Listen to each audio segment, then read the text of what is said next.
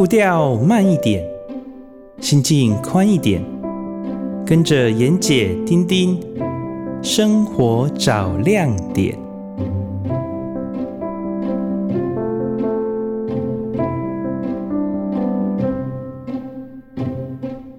各位亲爱的听众朋友，大家早安！很高兴又在我们的啊这样一个生活品味的时间，跟大家在空中相会。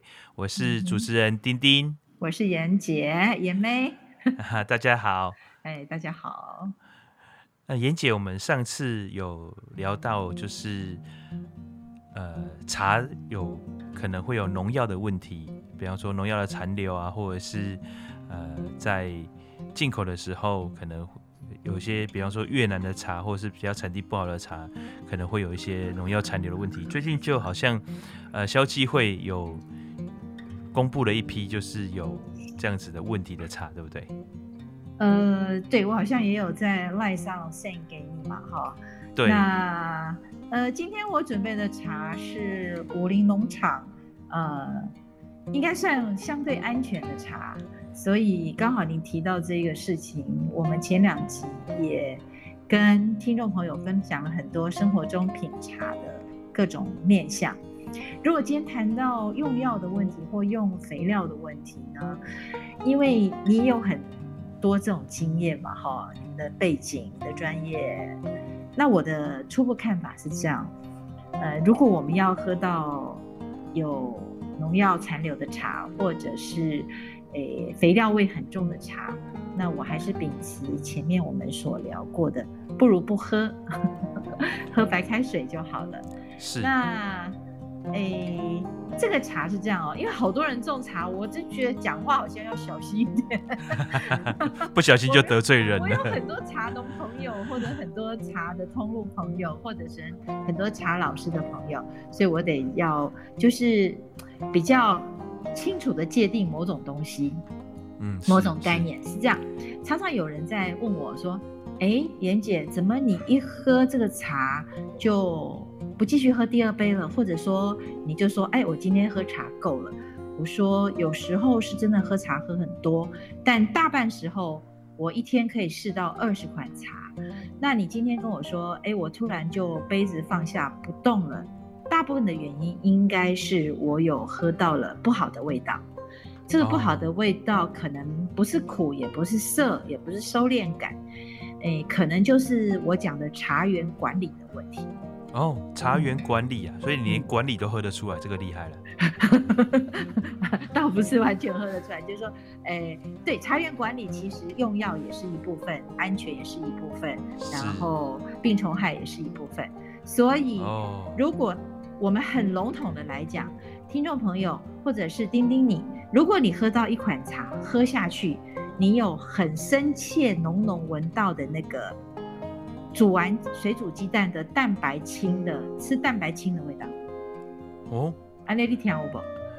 我我听我听得懂，但是没有类似的经验过。哎，喝蛋吃到蛋白清的味道。哇，你喝的茶都这么好啊？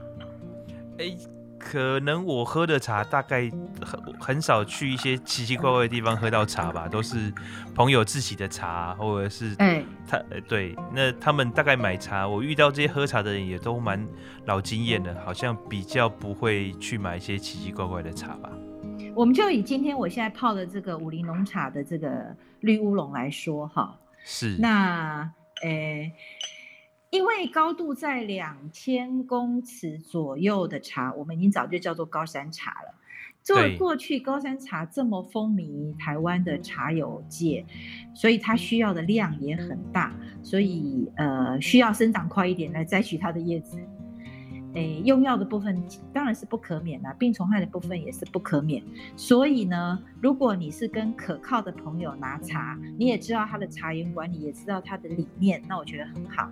但是有时候我们常常家里有朋友送的茶，或者是自己去外地，然后大家去喝茶，喝了不错，就顺手拿了几包结账这样的茶。我觉得如果有一天你自己在家里泡，各个环境都跟你平常的条件差不多，可是你这个新泡的茶在喝的时候，却喝到一个，诶，水煮蛋，嗯，水煮蛋的蛋白的那个茶味，那我就建议你不要喝。我记得体验那个可能是它后期的氮肥的味道。哦，所以这个可能就是肥料放太重，是吗？因为氮肥是促进绿叶生长，那我们要摘取的茶叶就是摘取它的绿叶嘛，所以基本上就不是，我觉得不是很 OK 的茶。嗯，我强调茶要干净，所以这是一个指标。第二个就是，哎，怡姐，我想请教一下，就是如果呃喝到这样的味道的茶，这个对身体有害吗？呃，氮肥我想应该不是很有杀伤力，立即的杀伤力，但是毕竟是化肥嘛，所以如果你觉得身体的负各器各部分器官，包括肾脏跟肝脏，要经历过这么多的解毒功能吗？嗯嗯、或者是化解功能吗？嗯嗯、我是觉得不必要，咱们可以茶白白种可以挑，就不用喝这样的茶。是，这是我的建议。喝进去之后会造成我们身体上。呃的负担呢，就是肝肾的负担，肝脏的负担，我觉得对，就是要多多排多排一个化学的东西嘛。没错，没错。了解。那如果你后期在在摘采前，就是说没有经过一个安全的时间，可能这味道就很公平嘛，吃什么就长什么，就会呈现在茶叶上，嘿，冲得出来的。那一般的茶园都会使用这样的化肥吗？还是说有些用，有些不用？应该说，如果味道很重，这个一般人都喝得出来。那像我们比较敏感的，可能有时候有些听众朋友喝不出来，但是我们喝得出来，因为那个感觉，它的沉重感，在舌苔上面的感觉，除了有味道之外，感觉也是一种 feel，也是一种可以诉说的、可以具体具体形容的。但是一般人比较少这个经验。总之，我觉得茶汤如果你喝起来有这个味道，我认为就不要喝了。这是我的首要建议。第二个是，是如果是这个茶叶你打开来，它其实长相跟你一般看到的不太一样。例如说，它绿的非常非常的奇怪，颜色不自然。哦哦，有一种偏有一点荧光荧光的绿，那也不见得是 OK 嘛。哈，或者是你喝到的是那个茶叶都变成碎碎的，然后上面甚至有一些不过。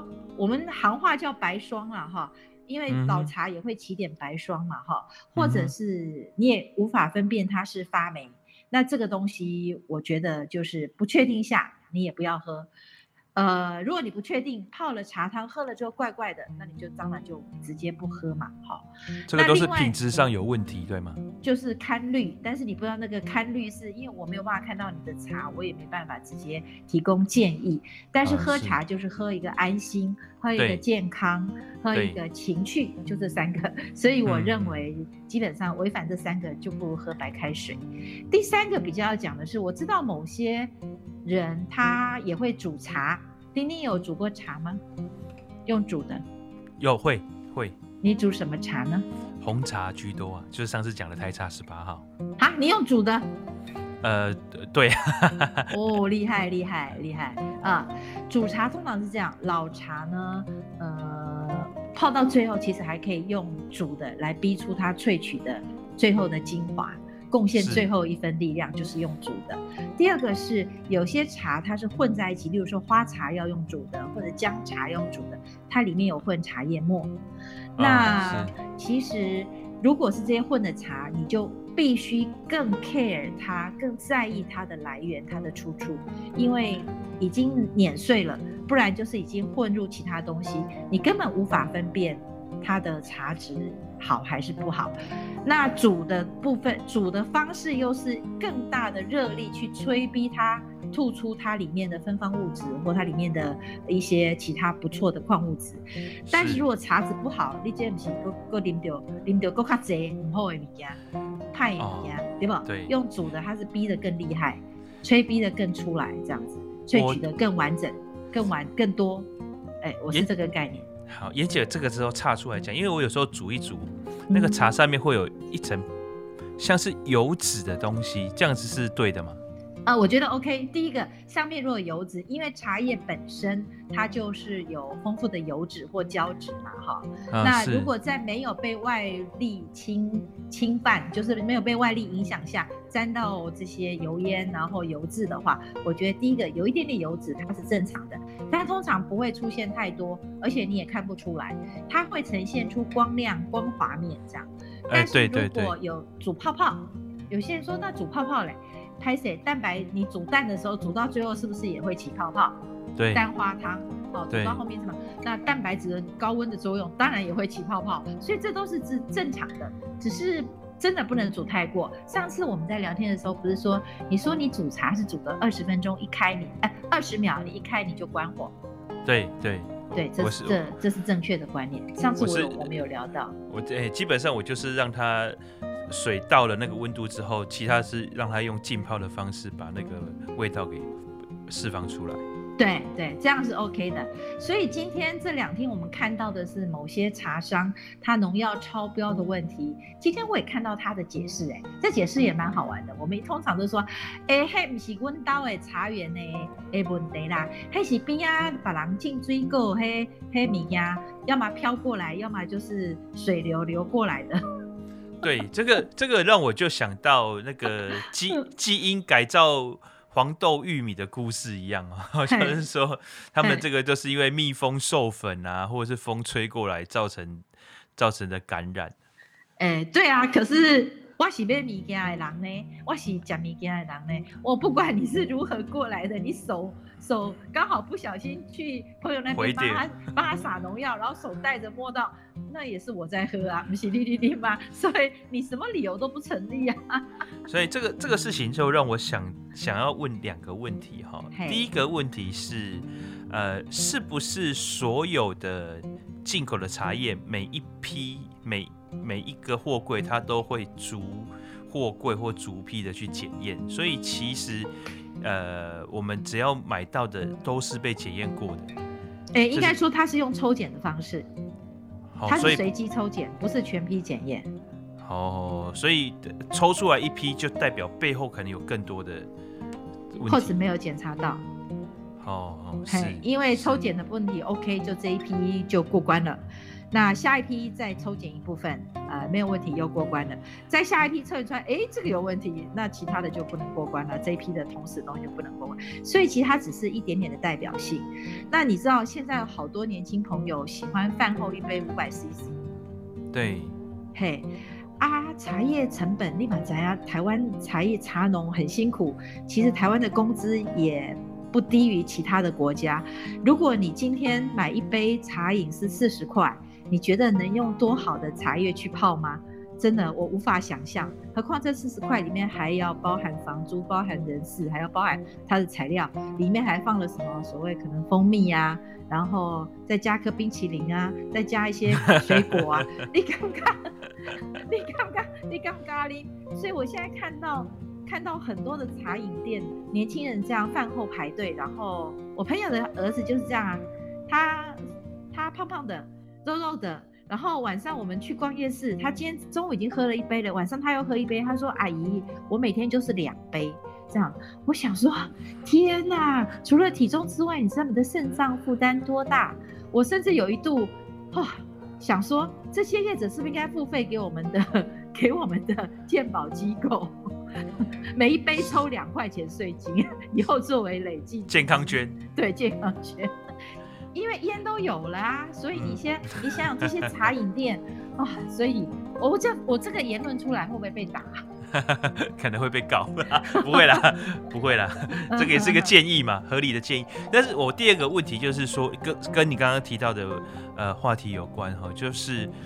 因为我们刚刚讲到了，这可能国外进口的茶，尤其是低价茶，会有这样的情况，农药残留或者是化学物质残留。那我们台湾的茶，因为它这样的一个整整个过程当中，除非品牌特别自己要求，不然的话很少。比方说，我们一般去呃茶行买的茶，是不太会有经过所谓的抽检的程序的。那这样的话，对对，那这样的话，是不是呃，我们就只能靠靠？自己的嘴巴，或者是商人的诚信，去相信它其实是没有农药残留的？还是说台湾其实，哎，在制茶的过程当中，农药残留这个问题已经变得相对是比较少的？诶，不见得呢。例如说，我觉得通路的通路的区隔化，让我们在通路上起码有一点自然天生的就可以过滤一些不良的通路。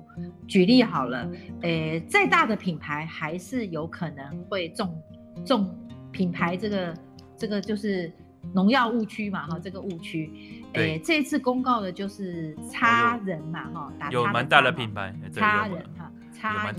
差什么的？那诶、欸，因为他们的量很大，那他们的成本又高，开了这么多连锁店，呃，加上这么请了这么多人，所以他必须在成本上 cost down，这个你应该知道。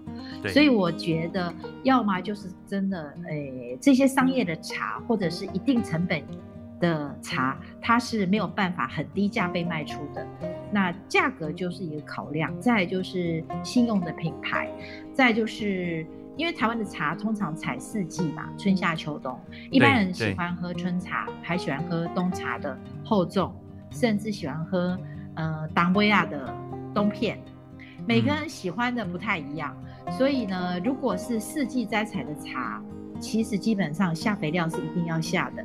那如果是一年采两季，当然会比较茶叶的生长空间，然后它的用药，它就会得到比较大的舒缓。那如果一年一摘的，那可能就是一些很特别的，呃，茶人他已经弃作了，他已经约好了，或者品牌上已经约好了。它特别出的一款，那这些都是不同的区隔方式。但是如果你是在观光区买的茶，比如说今天说难听点，我们去到阿里山很多的山产店，它也兼卖茶，那你不知道它的出处，你也没有履历生产履历可以追踪，这样的茶有必要花钱买吗？我是刚刚那习惯我是北北啦，嘿，可是我也不能说它的茶就不好，所以我觉得呃还是要有品饮经验。多累积一下对茶的这个这个尝试，那我们就可以喝到茶的好处。因为茶治百病这件事情我不敢讲，但是茶就保健身体这件事情，我想已经不用任何科学佐证了。这个已这已经是这样，我这种陆羽茶经到现在，我们都是这样子过日子，那也得到证实。所以我们在品饮茶的这一块，我觉得如果大家喜欢茶。不妨就放点心力，因为圣经有句话：“你的钱在哪里，你的心就在哪里。”那我们也可以换句话说：“你的健康在哪里，你的心就在哪里。”所以你每天早上就喝茶，中午吃饱也喝茶，你为什么不多花点时间了解你喝的茶呢？对不对？是是，哎，这是我的看法。对，过去呃，我听过一个故事啊，就是呃，有人问银行行员，就是说，哎，你们是怎么样去辨识假钞的？哦，就是。欸这个市面上流通的假钞百百种哦，它都很难认。那你们你们是怎么样很快的可以辨识出假钞？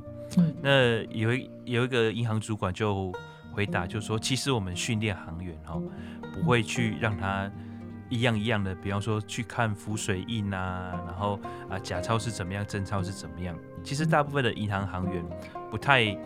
呃，花时间去训练这个部分，因为他们每天都要数钞票，数非常非常非常多的钞票。嗯，不是用机器数吗？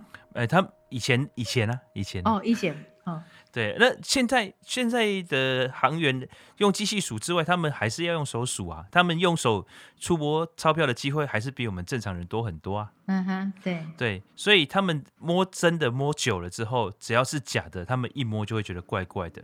嗯哼，包括纸质啊、重量啊、哦，它的光泽啊，各方面的，哦，所以就就跟妍姐你现在分辨呃好茶不好茶一样，就是你喝一口就，因为你好茶已经喝习惯了，对，哦，所以呃比较没有那么好的茶，甚至有问题的茶，你一口就喝出来嘛。嗯，那我想，我想我们大部分的人其实也是也是这样哦，就是我们喝一个品质的茶喝习惯了以后，啊、呃，如果你喝到一个茶，诶，觉得。那就会怪怪哦，或者是心里面突然间有一丝的疑虑，那你就要顺从自己的这样的直觉。嗯，那如果你还没有在培养出这样子的一个能力以前，我觉得你就是跟三五好友一起喝，去培养自己品尝的能力，这也是一个很重要的事情。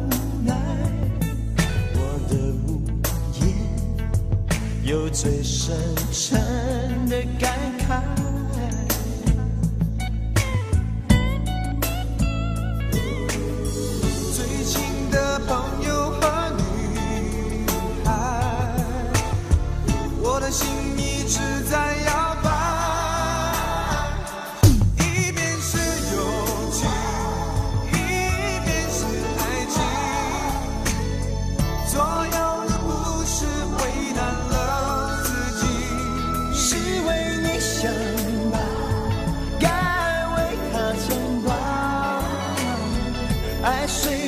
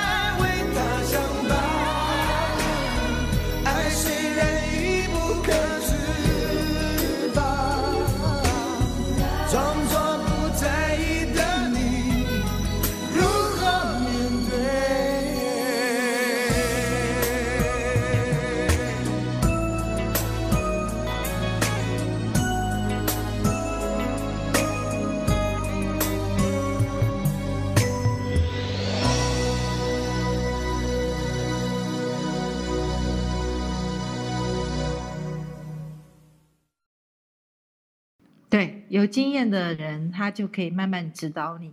那因为我们关心，也关心我们听众朋友的健康嘛，所以食安问题，食安问题，大家都知道，我们在市场购买的或者是在通路购买的东西，我们有食安的顾虑。茶叶其实也有，这说说认真点，这个茶叶其实也有。对对，没错。嗯，因为其实这个问题在呃很久以前，非常久以前就一直被提出来讨论。嗯、这个过程当中不，不不只是我们平常在喝的茶叶，包括呃我们在茶饮店买的茶哦，嗯、然后呃、嗯、各种茶茶种，包括红茶、绿茶、青茶、普洱茶，都常常被拿出来讨论。尤其有一段时间的普洱茶，好像。更容易呃发现这样子的问题，所以一直以来就变成检验是一个很重要的，因为普洱茶大部分还是从国外进口，对，可是可是相对而言，很多是没有经过这样子检验的茶。其实我们喝到的茶非常多是没有经过检验的，那这样的、嗯、这样的话，我们就真的只能靠自身自自身的注意来来把关了。嗯，像你说哈，我知道很多听众朋友跟我的朋友女性朋友很喜欢喝花茶。对，丁丁，你们家有喝花茶吗？呃，我太太有一段时间喝，但是我们现在因为有一个朋友种菊花，所以我们现在喝菊花茶。哦，就是好，它就是一颗一颗的菊花自己种的有机菊花。对，啊，有人说菊花比较看靓，你敢不知？哎，这个我我有听过，对。哦，了解。我跟你说，所以它好像有女生有一段时间不能喝嘛。菊花你可以这样子来克服它的寒性哈。第一个是放姜片，嗯，是。好，然后放陈皮，呃，陈皮哈。对，甚至桂圆跟枸杞。啊，对对对，我家的是放枸杞，对，没错。嘿，哦，你们家是算复方，不是单方。呃，对，因为后来我们泡泡泡一泡之后，呃，朋友有拿他们自己做的茶包来，这个茶包里面就我比较喝得出来的是枸杞啦，那我看得出来它还有放一些其他的东西，它也是把它做成茶包了这样子。这个说说起来也是，我会喝菊花茶也是一段很好玩的一个小小的一个朋友的介绍。是这样，哦、我有一天哦，我因为我不喜欢喝那些花的东西嘛。嗯、那天有一个博士，嗯、他在北欧养鲑鱼，然后来我那边、哦、呃跟朋友一起来，然后一个大哥一起喝茶。嗯哼哼。喝完之后他就离开了，跟我说：“哎哎哎，他说严小姐，你喝菊花茶吗？”我说：“啊，我不喝菊花茶。嗯哼”他说。你有机会有安全的无毒的菊花，你就喝一点杭菊吧。嗯、我说怎么了？他说我看你们上班族用电脑用的很多，那眼睛干涩，或者是现在年纪大了，你的这个眼睛的部分就是比较容易敏感。对，他就大概跟我讲了一下，我就去查资料。他他的这个眼睛的保湿是作用是有一个物质，我们自己可以进行分泌，但是菊杭菊的成分对这个保湿的作用有绝对性的引导作用。哦，是。那我就想说，我就放在心里，我开始去铜锣找好的杭菊，找到了之后，我有一个朋友，我的国小同学，竟然跟我说他要开白内障。我就说哦，哦，要开白内障，那因为我妈开完就是每天都要点人工泪液嘛，会眼睛会干涩又畏光这样。我说那你要不要喝点杭菊呢？他说为什么？我当然有跟他讲这样。那有那开完两个礼拜，我就去他家看他，他每天都要点人工泪液。他说他每天喝一壶杭菊煮枸杞，他就用那快煮壶，他给我看透明的快煮，他每天喝这样一壶。他说刚开始哈，他。需要点人工泪液，但点到他自己没有点的时候会觉得干涩。他说大概他就每天这样喝，他大概有他说有一天大概一个礼拜内吧，有一天他早上点了之后，一直到晚上他都忘了点，因为在忙。他说眼睛既然、uh. 既然并没有出现干涩感，他是这样说啦。所以我就说哦，原来如此，其实好像明显有不错的作用。后来他开另外一眼，就是两眼要分开开。他开另外一眼的时候，他也这样照做，所以他就变成常常喝杭菊，杭菊。但他怕太冷，所以他有加枸杞，不然他有时候冬天冷一点，他就加桂圆，不然就加一些姜片。所以你这样喝，其实对高度用脑的人跟上班族是应该不错的东西。对你讲这个，就跟我自己本身的体验不谋而合，真的、啊。对，非常的巧，我们都没有串通好，各位 听众。真的，这一点是没有提到，杭杭菊我们 事先没有提到的。对，对这个没有蕊过。我我我我这个朋友他很特别，他是一个银行的高阶主管，嗯、然后退休是一个女生哦。那她本来是跟朋友合资要做一个生态农场，就是你知道情怀嘛，我在在这个金融界非常久，然后就想要亲近田园生活。就最后，因为他这个人不管做什么事情都求好心切，变成他自己一个人，呃，把整个农场给木被给给包下来了，自己来做。那他的菊花是，他就是标榜完全有机，而且是开放的，就是你只要是消费者都可以来来看，甚至来采。那他的菊花只要掉在地上，他就不要了，他一定是从，一定是从这个新鲜摘采。哎，对，枝头新鲜摘采，对，一定是从这个枝头上面给给摘采下来的。那它的每一颗都非常非常的漂亮。我之所以一开始对这个产品有好感，是因为视觉，你知道，男人是视觉的动物，哦，它那个 是非常的漂亮。嗯，那泡它泡起来的那个造型或者是味道都非常的好，所以我就、嗯、我本来也不太喜欢喝这一类的东西，我就开始喝。那喝了之后，呃，他就说，哎、欸，这个东西对对视力很好。嗯，我也嗯嗯，他有讲这样讲的，对，他有跟我讲，那我也没有特别的去去，你知道，因为大家不管做什么农产品，现在行销嘛，就说哎，这个对什么好，这个对什么好，我也我也是姑且听之，反正我是喜欢它的那个样子嘛，哦，那、嗯、所以我就买来送人，或者是我自己平常朋友来家里泡，那我就是用一个玻璃的壶。然后把这些菊花丢进去，它就慢慢的在壶里面展开，哇，那个非常漂亮，漂亮，视觉，嗯，对，嗯、视觉，嗯，嗯，所以我我就觉得，也姑且不论是不是玄呐、啊，或者是有没有的，我们也不是在谈医药方面的东西，就纯粹，反正你要喝水嘛，反正你就喝个觉得，哎，你朋友自己本身视野还不错，但是呢，我们刚刚讲到花茶，花茶，我们是讲到茉，呃，讲到菊花，对不对？杭菊，但是呢。嗯诶，茉莉才是所有跟茶搭配里面，在台湾里面最大的就是茉莉花茶，最多人喝的。好、啊，对。然后还有就是，我知道很多人喝，呃，有那个小玫瑰花，你有看过吗？呃，有有有。那个叫金边玫瑰。嗯，那个那个曾经在在有有一个连锁的茶茶饮料店，呃，不是茶饮料店，一个呃贵妇下午茶。装潢很漂亮，他们主打的就是这个玫瑰茶。呃，对对，所以它也很被用在大量的比较浪漫的，然后这种茶饮里面。哦，对，那个香气有点太重，我觉得会不会是做手的这样？我也不知道，但是我的意思就是说，我们回到食安这件事情哦。就是说，花茶是有它的浪漫之处啦，气氛培养是真的很好。就像包括你讲的视觉效果，像一朵花打开，像那个金丝杭菊，大陆有一种菊花，大大的，一颗一颗就一片一片这样放下去，它也是啵就开一朵花。但是我觉得这跟茶的道理是一样，花也需要很多农药，尤其是玫瑰花，你要开得漂亮，它吃肥重，吃药重才会漂亮。所以这个喝花茶，我觉得更要小心。对对，更要留意。所以，所以我我之前不太喝花茶的原因也是这样，因为我知道，呃，我太太是彰化人嘛，彰化那边其实种花的很多。哦，花坛就是茉莉花著称的。对对对，所以我知道有些花它其实是要呃很高的肥料跟农药去把它养才会漂亮。对对。那你又把它干燥之后做成茶，这个部分你如果没有很很很很大的信任感，或者是真的有去检验过，我也不敢乱喝。了解，但是话说回来，我们如果都是做过城市田园农夫的人啊，或者是在阳台上玩过花花草草的人，其实我们都知道，诶，真的拐瓜裂枣哈也无所谓，因为反而搞不好相对比较安全一点。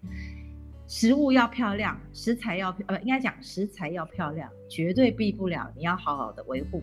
维护它，嘿，所以越漂亮的东西顾虑越多。我过去曾经是这样，但是这个东西走到极致，也有人常常拿拐瓜裂枣的东西，但是是被淘汰的东西。你有没有这个经验呢？我我比较没有遇过这样的事情 哎。了解。我们有一个我们有一个协会哦，是呃基督教中心叫恩友爱心协会，啊、恩惠的恩，朋友的友。那因为我们常说耶稣是我的的好友嘛，哈，所以恩友爱心协会，他在台湾应该有还有二十八个据点，那是不是在有减少？我不知道。他好像是服务街友的是吗？对，街友跟弱势。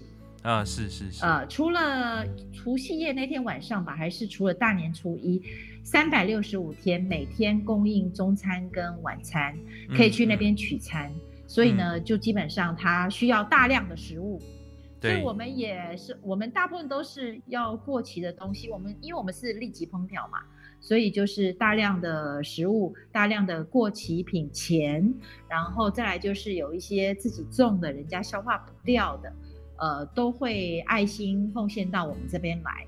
所以我们也见过很多很多在食材边缘的，可能就是过期机器品啊，或者是说，哎，长得不好看，市场没人买的东西，或者被台风吹过的东西，嗯嗯、或者被雨水下太连续大雨摧残过的东西，都拿来我们那边。那其实那些东西不见得不 OK，反而搞不好更好。那我们就把它接收来，然后把它。烹调之后，就每天就是两餐，我们免费给这些来排队的朋友用餐。那如果家里有弱势、有隔代教养或者有身心障碍，我们就是送便当或者让他打便当回去。当然，我们做的就是这个主要的服务。对对，嗯。可是像你刚刚讲的这种呃茶，我记得是不是有些茶它就是要因为被特地的呃。的虫咬过之后所唾分泌的那个唾液，让它发酵，它的风味会更好。哦，那是很好喝的东方美人，又好喝又好贵呢。你讲的是这个吧？小绿叶蝉。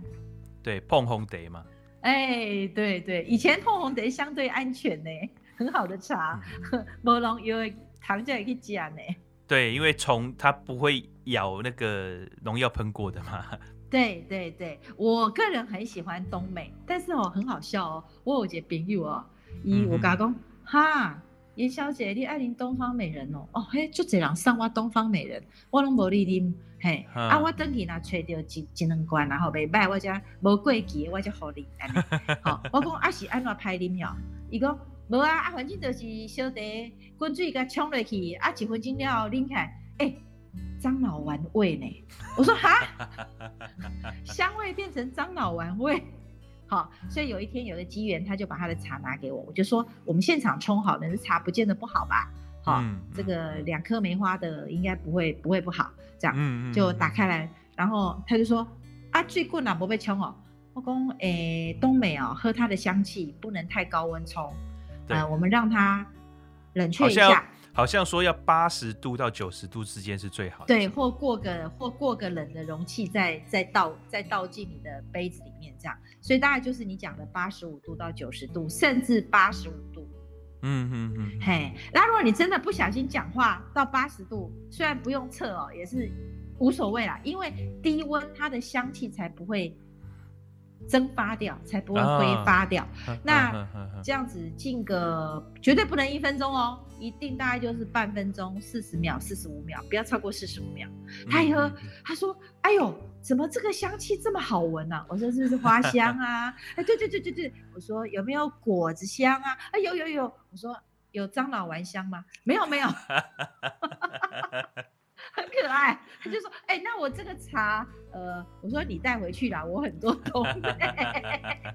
但是如果你有客人来，哦、小心不要用那个沙漏器，一一分钟太长了，然后不要滚水立即冲，太高温了，那就可以好喝的好喝的东美就呈现了。而且真的，如果上了药，上了农药，小绿叶蝉是不会来的。是是是是是，你讲的正好。这个这个。”呃，有很多很多的茶的泡法其实是很讲究的，包括水温，包括容器，包括呃时就是浸泡的时机。这个呃真的要有好朋友啊，如果没有好朋友的话，就多听我们节目。而且我们也不能把这个节目谈的变成茶专业节目，这大家会觉得说，哦，我没办法做到，我不会泡茶。我认识的人大部分是这样，啊，那你还专业，我不要跑，我讲不要给你随意泡，你只要掌握几个原则就好了。所以多听我们节目，大概之后其实就可以累积一些对茶的初步概念。那在家里呢，自己稍微实验一下，一定可以掌握到基本的窍门。那这样就对自己的健康跟自己的生活情趣。很有有很大的加分吧？是，哎、欸，妍姐，你是不是可以跟我们聊一聊东方美人这个茶？因为我一直都觉得这个这个茶的故事非常的有趣。哦，因为它又有人叫它碰红 day，哦，东方美人跟碰红 day，哇，这两个的形象就差很多，对不对？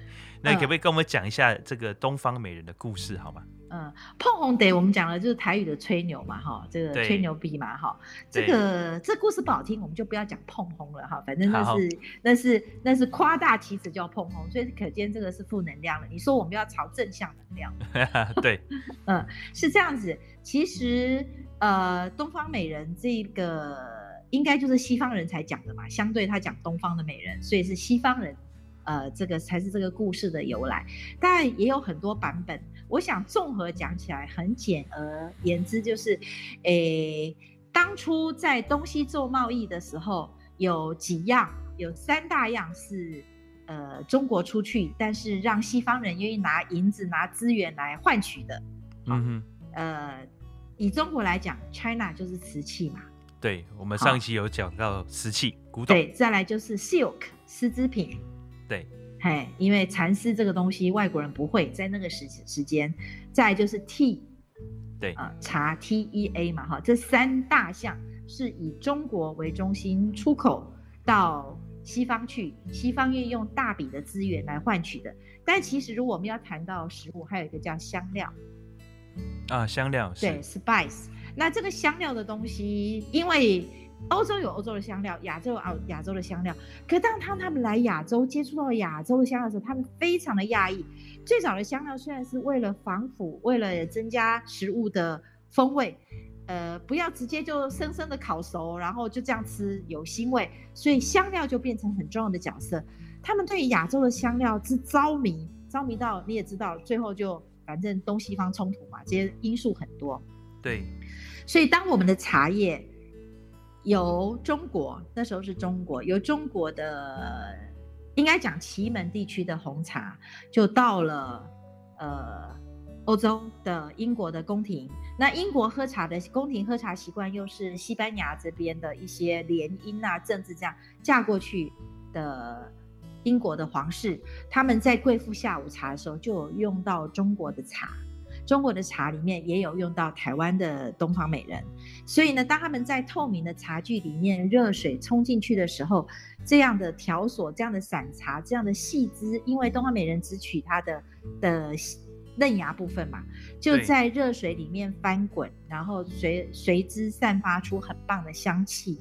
红茶也是，因为红祁门红茶是小叶种，相对叶子比较小，所以在茶叶里面翻滚，又是这么贵。呃，媲美宝石的这种茶叶，远渡在在茶在船里面这样远渡重洋而来的珍贵珍惜的这个中国茶，在翻滚的时候，他们不禁赞叹啊，就像在舞蹈中的东方美人。哦，是，嘿，所以是因为这样才来比较东方美人的。但是你说很多茶有没有这样效果？也有，只是那时候农产品少，能够远渡到那边去的更少。所以呢，在有限的茶资源下，他们能品饮到的、能欣赏到的，其实大概就是很有限的茶款。所以它，所以我们这一款碰红茶，虽然在新竹苗栗期间，大家就说啊，你碰红哪里得那我柯林，他定的没雕，这也是有一个故事，所以叫碰红茶啊。实际上，他们那时候所着迷的就是这一款碰红茶，嘿，是那他们叫做东方美人，嗯。对，所以，我们其实东方美人真的是台湾本土产的一种非常好喝的茶。哎、欸，你喜欢啊？我你喜欢它哪一部分呢？我我我我喜欢它的香气，那个香气真的还蛮迷人的。而且，其实、嗯、其实我喝茶怕烫，所以它它的茶温不用那么高的时候，我觉得对我来讲是比较合合适的。嗯哼，而且东美算是我们归类上比较属于。也有人说，就它叫白毫乌龙啊，就是散状的乌龙。啊，对。可是也有人因为它发酵的程度，把它归类为比较是红茶系的，所以它是可以被当做下午茶来饮用，然后它也可以被配甜点来饮用，所以才会作为宫廷下午茶的主角之一。啊，嗯。说到下午茶的甜点，我发现妍姐对这个方面也是非常的专精哦。你呢？你呢？你喜欢喝什么茶配什么甜点呢？丁丁，我甜点哦，哎、欸，其实我还蛮，我真的还蛮爱吃甜点，很好像好比较少男生喜欢吃甜点，对不对？因为我算是我是喜欢吃甜点的男生。你错了，很多男生喜欢虾拼，很多男生喜欢下午茶甜点，很多男生 喜欢逛街的。哦，真的吗？我我我其实蛮喜欢吃各式各样的甜点，我没有说特别喜欢或不喜不喜欢哪一种。对，说说看吧，哪特别喜欢的？虽然没有，一定也有你呀、啊、小孩呀、啊、太太啊喜欢的，你们常买的或常吃的呢？呃，我我太太喜欢一种，哎，她她的她的这个名字我一下子想不起来，黑黑的，然后是做成布丁形状，小小的一颗可丽露。可丽露，对，可丽露，可丽露，可丽露，对，好吃耶。这个是我们呃，算是年轻时候的一个回忆吧。因为在我们高中的那个时期，这个东西其实不是现在，我觉得我觉得很多店家都在做了。对，可可是，在我们高中的时候，呃，二三十年前。这样子会不会被人家发现我的年纪哈？二三十年前，可丽露其实不是那么好买。那那个时候，我太太在台南念书，我们都会去买一家特别的点心店，他他有在做可丽露。可是那时候可丽露一个好贵，是呃现在也不便宜了。现在好的可丽露也不便宜，要五十块了，要五十块。对对对，那你就知道二三十年前更贵。哦，这样子哦。对，更贵，可能是可能是八十块，甚至九十块一小颗。我、哦、那，那个时代，台南做洋果子应该很少吧？嗯，呃，整体市场我不知道，因为我们那时候是高中生。但是但是那一家店很特别，在成大的附近，我我不确定他现在还有没有开着。OK，哦，对，他的饼干、小点心都都很很很好吃。那那个可那个可丽露对我们来讲，我们两个买一颗，然后分着吃，你知道那个？哎呦，好甜蜜哦！那那个感觉就是对我们来讲，这个就是一个回忆啊。所以我现在、嗯、现在有时候去一些糕点店，看到我偶尔会买一颗。但我女儿就 我女儿就没有那么赏脸，她觉得这什么东西啊？但是我跟我的 对对对，但我跟我太太两个人就很喜欢。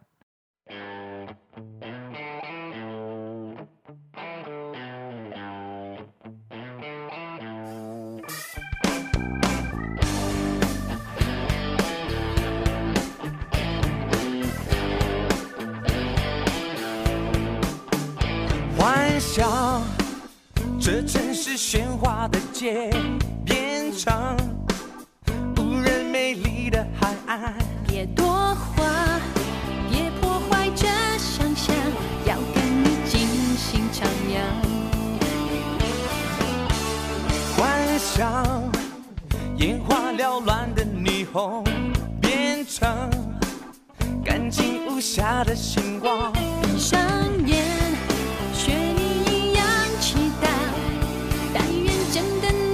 实现愿望，平淡之中制造一些些浪漫，丝丝点点浪漫累积着情感，平凡之中制造一些些惊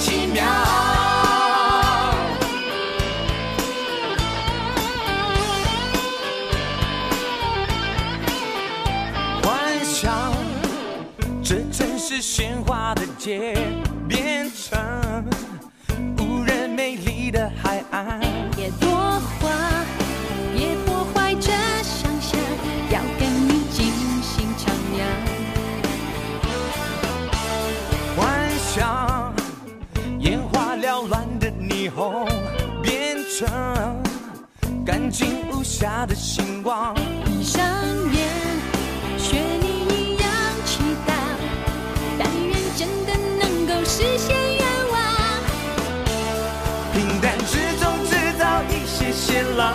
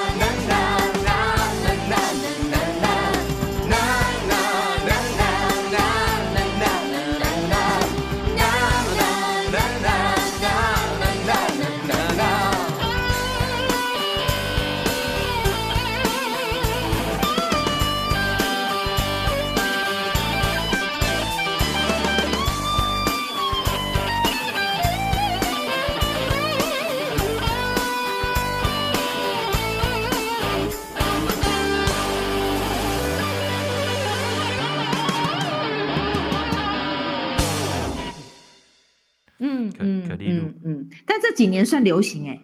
这几年流行了吗？嗯、哦、嗯，这几年算流行，很多私人的私房的甜点店一定出这一款，它是必出的。啊、真的吗？嗯嗯。哦，所以我们是赶在时代非常非常非常前面的前部署，绝对属于 超超前部署。哎呀，那我这个这个眼光，如果在股票上有多好呢？理财这个很重要，我们有机会可以再来谈。反正生活亮起来，要有很多亮点，一定要有适当的理财作为支撑，对不对？对对对，是是。嗯，其实可丽露哈，它它近年来我觉得技术更成熟，然后我们进口的材料越多，它就越能呈现其实呃最最经典的味道。所以可丽露其实小孩不喜欢吃是理所当然，因为它外面要又硬又脆，外壳。对对，它的焦糖成分要让它又硬又脆，但是里面呢要有那个蜜蜜的香甜的软 Q 的感觉，还有蜂洞，嗯、就是蜜蜂的蜂，要有一个蜂洞、呃、一个蜂洞蜂洞，这样吃起来才是道地的可丽露，对口感。然后台中有一家很有名的可丽露哦，也是私人的，他根本不开店的，他有网络订的。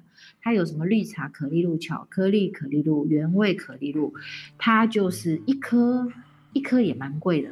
但是它就是只出一种东西叫可丽露，所以这样也能做的扬名立万。你看，哇，那我下次一定要去啊、呃！我可以送你，让你们，你告诉我结婚纪念日。我前两天啊去台北嘛，你知道，然后我去了一个就是南山微风。就南山企业总部大楼在新义区，嗯嗯嗯，它的四十六、四十七、四十八三个楼层全部都是星空塔餐厅，嗯、就是各个餐厅。我略有耳闻，也是一个现在非常红的打卡地点。哦，打卡地点呢哦，我的老人叫地标，嗯、打卡对打卡。OK，那他的这个有一个餐厅里面，诶，美式餐厅，他就跟我们讲说，这个第一项甜点是我们的招牌。我说巨大巧克力为什么是你们招牌？他说等一下那一桌有点，你看一下。哦、呃，这个因为它一份四百多，可以四个人吃，可是是我们的招牌。哎、呃，你可以试试看，它的夹层跟它蛋糕体都很棒。这样，话还没讲完，旁边就送来了，上面还附了一个蜡烛。我想说哈，他是做生日蛋糕吗？这样，那等到 waiter 走之后，我就跟隔壁的说，诶，这个蛋糕好像刚刚有跟我们介绍过，可是实在太大片了，我们两个人吃不完，我可以拍个照吗？这样，他说，哎，尽管拍，尽管拍。我说，你们过生日吗？他说没有，今天是我男朋友带我来，我们相恋一周年纪念，所以来吃这个。然后更好笑，你知道，我就跟我朋友聊天聊天。聊完之后，他们要说，她这个女生很有礼貌。她说：“啊、嗯呃，我们已经吃完了，那要先走了，你们继续聊。”我一看，啊，你那块 蛋糕，四人份蛋糕全部吃完了，嗑完的这样，厉害啊！所以有她男朋友或她应该是巧克力控啊。是我有看到你那张照片，你那个照片放在脸书上，我有看到那个很看起来就看起来就很，大吧，很巨大，对，很高哎、欸，那看起来就很美式啊。因为在我们美国，美国去去美国的那个他们的。的餐厅，传统的餐厅，他们的蛋糕是用一个玻璃罩罩起来，里面就是长这个样子，很、嗯、很很大，大对不对？很大，对，而且很甜，宇宙无敌甜。其实去土耳其、阿拉伯更甜，你知道吗？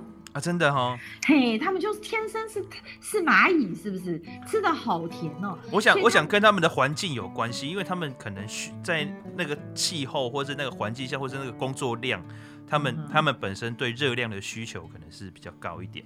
嗯哼，那我现在常做的是棒蛋糕，为什么会常做棒蛋糕呢？因为它也是美式著名的家常经典的甜点，因为不需要太仔细的磅秤，只要美国人，因为你留美过嘛，所以只要美国人的那个常用的那个计量杯啊，各嗯嗯嗯就跟我们三杯鸡一样，它其实就是一杯奶油，一杯糖，一杯面粉。然后几颗鸡蛋，所以几乎就是三个杯子，跟我们台湾三杯鸡差不多。那这样的比例的这个油粉，好比例加上蛋，就可以烘烤出一个漂亮的棒蛋糕。至于你里面要放苹果，要放柠檬，要放呃伯爵茶，什么都可以。我觉得这就是最家常的蛋糕。如果下午茶烘一个蛋糕，香味四溢，然后冲个茶又有茶香，配起来就是很棒很棒的家庭自制下午茶。哇，这个棒蛋糕最近非常的红。我有我很多朋友他们去呃蓝带蓝带学院，或者是去呃就是上这些师厨的课，欸、都都必做的就是棒蛋糕。哦，真的、哦？为什么？对，简单吗？我也还是说我，我也不知道，因为我一天到晚在脸书上看到他们自自制的棒蛋糕。你有这么多朋友也喜欢甜点？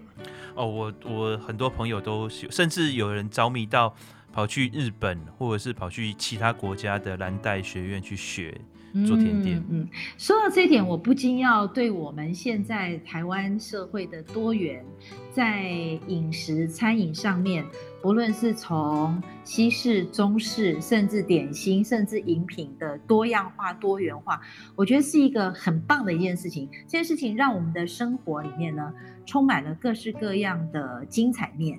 那精彩其实就是亮点嘛，就是我们这个节目的主要的名称。所以我觉得，不论是我们的小孩，或者是我们讲的比较有餐饮经验家庭的第二代、第三代，甚至企业经营的第二代、第三代，甚至呃，在在二级城市、三级城市，他们的小孩走出来在外面就业所接触到的这些餐饮的这些。这些饮食经验，我觉得丰富了我们很现在，我觉得变得很丰富。你觉得呢？嗯，没错，因为我们今天的时间差不多了，我们下一集我们来聊一聊，呃，我们的呃，包括甜点，我们刚刚才刚刚起头而已。我相信大家都对这个非常有兴趣，还有我们的一些饮食的经验，还有我们去餐厅的一些体验，好不好？对，秋天到了，咱们应该谈谈秋天好吃些什么好吃的。啊，对，秋天是美食的季节。对。好，那我们今天时间差不多了啊，谢谢各位听众，谢谢各位，呃、在在过去一个小时跟我们一起来聊聊生活，聊聊品味，聊聊我们呃周遭的大小事。谢谢，我们下礼拜见，下礼拜见，拜拜，拜拜。